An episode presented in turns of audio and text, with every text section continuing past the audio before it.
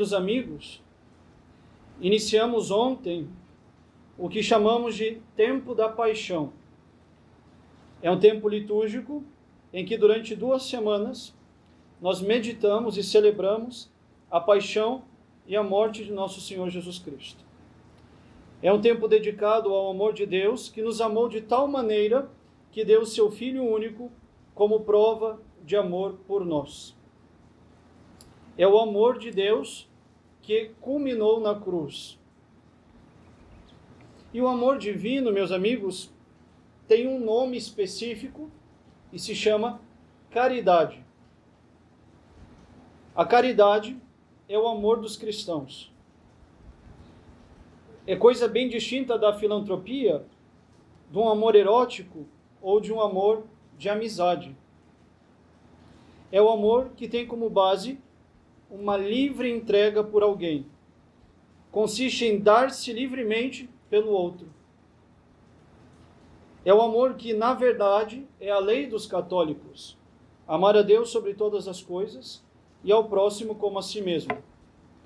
Sem a caridade, sem amor a Deus, ao próximo e a si mesmo, não há e nunca haverá possibilidade de salvação.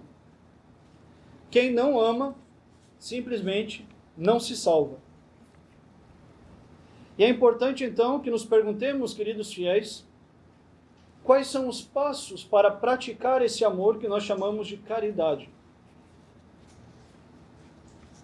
Pois bem, uma premissa importante. Para amar, em primeiro lugar, é preciso conhecer. Afinal, ninguém ama aquilo que não conhece. Mas para conhecer, é necessário perceber pelos sentidos. Ou seja, é necessário notar, ver, ouvir, escutar. Para amar, é preciso conhecer. Para conhecer, é preciso perceber, sentir. Para amar é necessário então perceber. Amar, amar alguém quer dizer, em primeiro lugar, perceber esse alguém. Então, o primeiro passo para a caridade é perceber. Mas para a caridade não basta somente perceber apenas com um olhar o próximo. É preciso percebê-lo no sentido de olhar para ele com atenção, se interessar por ele. Amar o próximo quer dizer, em primeiro lugar, se interessar por ele. Sem isso, é impossível haver a caridade. Porque, na verdade, existem duas formas de olhar para alguém: o olhar que é indiferente e frio, e é o olhar do egoísta, e o olhar sensível e acolhedor daquele que é caridoso. Devemos amar, e isso quer dizer que devemos olhar com um olhar sensível, interessado, preocupado para o outro. Eu não gosto de tal ou tal padre, não gosto do meu pai ou da minha mãe, do meu vizinho ou do meu colega, não gosto dos meus colegas da capelania. Se você sente isso, mas não faz o mínimo esforço para olhar o outro com um olhar que o percebe, que o acolhe, que é sensível a ele, saiba que você não ama, você julga e condena. E isso é tão contrário a Deus. Deus não ama assim. E é por isso que ele diz pela boca de São João: quem diz amar o Deus que não vê, mas não ama o seu irmão que vê, é um mentiroso. Quanta querela nasce entre aqueles que olham com um olhar egoísta para o outro, ao invés de lhes dedicar um olhar sensível e acolhedor. Exatamente como Deus fez conosco. Exatamente como nosso Senhor mostrou na parábola do bom samaritano. O sacerdote, ao deparar-se com o homem ferido, vendo, passou longe. O samaritano, vendo, combateceu-se dele. Quem agiu bem foi o samaritano. E então, meus amigos, aquele outro que está no, no meio do caminho, aquele outro que é cheio de feridas e misérias, é, por exemplo, o padre que você não gosta? É o seu colega que você difama e calunia? É o próximo que você deixou de amar, ao invés de lhe dedicar um olhar de caridade? O primeiro passo, meus amigos, é olhar para o outro, percebê-lo, entender que ele tem as suas misérias e ele tem as suas dificuldades. Olhar para o próximo não apenas como um indivíduo dentro de uma massa, como um número a mais, mas distingui-lo quali qualitativamente. Perceber o outro mergulhado na sua miséria, nos seus projetos e no seu íntimo. Talvez você se considere bom demais para olhar com um olhar de caridade para o próximo. Mas sem esse olhar, não há verdadeira salvação, não há religião. O segundo passo para amar alguém é compreender este alguém exatamente como ele é.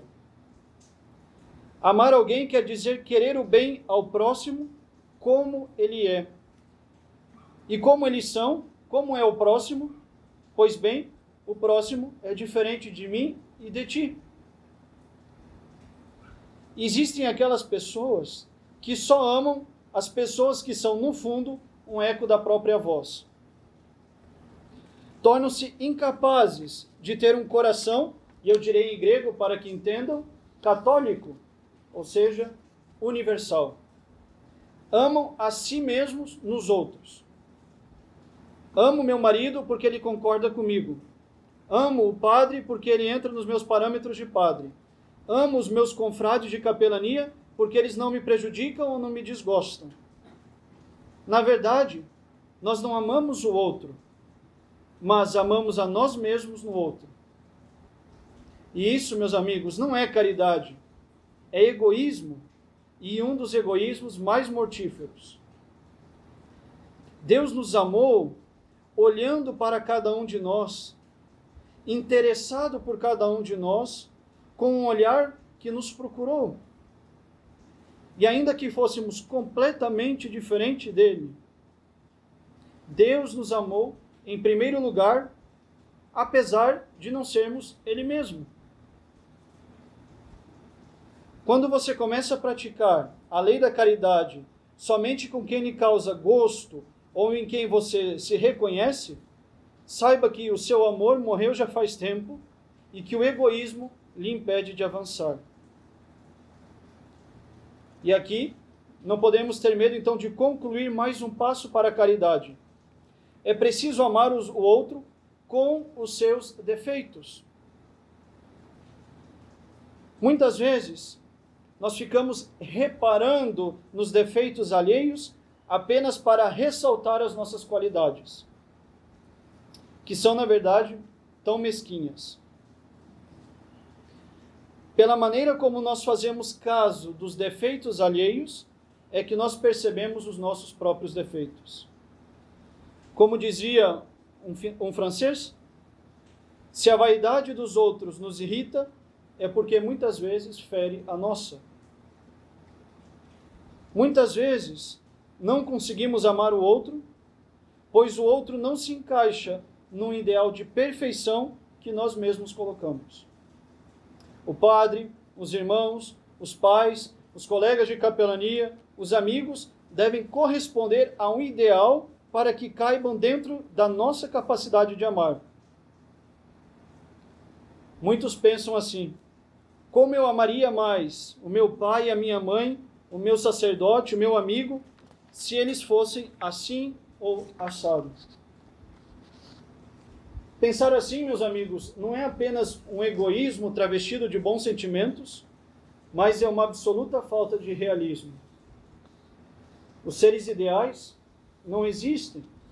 O que existe são seres concretos, com as suas limitações, com seus defeitos, imperfeições e fraquezas. Se nós desejássemos para os outros o que nós desejamos para nós, meus amigos, nós seríamos muito mais realistas. Nós entendemos os erros dos outros quando sentimos o peso dos nossos próprios. Mas, como não reconhecemos os nossos erros, nós exigimos a perfeição do, do próximo. E aí entendemos então que amar o próximo é compreendê-lo justamente porque ele tem defeitos. Nós devemos amar ao próximo ainda mais quando ele tem defeitos. A caridade, meus amigos, é o remédio. Portanto, deve ser aplicado aos que padecem. Assim Deus fez conosco. Nos amou quando ainda éramos seus inimigos. E se Deus não nos tivesse amado, nunca teríamos forças para amar a Deus de todo o coração, de toda a nossa alma e com toda a nossa força. Deus nos amou para que não ficássemos afundados em nossos pecados. Deus nos amou justamente por nossa condição de pecadores, para que um dia sejamos os santos que Ele quer que sejamos. Assim foi com Zaqueu. Ele era um pecador público e todos sabiam quem ele era, um ladrão. Mas foi na casa do ladrão que Nosso Senhor quis ir. Nosso Senhor foi visto amando, ele amou Maria Madalena quando ela ainda era a prostituta conhecida na cidade. Nosso Senhor amou Judas quando ele era o traidor. E meus amigos, nosso Senhor me amou, me amou quando eu ainda estava longe dele. E continua me amando apesar das minhas ingratidões. Nosso Senhor amou Agostinho quando Agostinho ainda era o depravado. Quando Agostinho buscava Deus, longe de Deus. Mas o Senhor gritou por Agostinho, o Senhor o amou. E nós, caríssimos, e nós, nós passamos nossos tempos a desconsiderar os outros porque eles falaram mal de nós.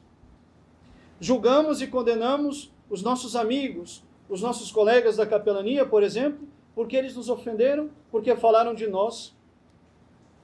Ainda bem que nosso Senhor não veio para julgar, mas para salvar. Ainda bem que nosso Senhor não esperou sermos perfeitos para nos amar. Ainda bem que Deus não ama como nós amamos, mas Deus quer que amemos como Ele nos ama. E aqui, a última etapa para se amar com a caridade: perdoar. Quem ama, perdoa. Quem ama segundo a caridade, perdoa. Dê ao próximo a segunda chance que ele não merece, mas que ele precisa. Deus não cansa de lhe perdoar. 70 vezes 7? Não. 77 vezes 7. O outro faz coisas terríveis contra você, mas você faz coisas horríveis em relação a Deus. E aí? Onde fica o perdoai as nossas dívidas, como nós perdoamos a quem nos tem ofendido, aos nossos devedores? E nós ainda temos a coragem de rezar o Pai Nosso, meus amigos. A caridade encobre uma multidão de pecados, pois a caridade perdoa. E quem perdoa encontra o perdão de Deus. Caríssimos, neste tempo da paixão que estamos vivendo, vamos nos converter, vamos mudar de vida, vamos permitir que o amor de Deus nos mude, nos toque e nos converta. Vamos viver de caridade, amar a Deus e ao próximo com sinceridade. Vamos, meus amigos, imitar em nossas vidas o que veremos concretizado diante de nós daqui a poucos dias um Deus crucificado por amor de nós. Quem nos amou, ou seja, que olhou para nós com olhar de atenção, que nos amou por sermos pecadores, que nos amou apesar de nossas falhas e que por isso nos perdoou, foi o Deus crucificado. Não poderíamos, você e eu, deixar de lado as nossas mesquinhezes e trocar a nossa concepção de amor Deixemos, portanto, meus amigos, o nosso egoísmo, amemos com o amor de caridade. Em nome do Pai, e do Filho e do Espírito Santo. Amém.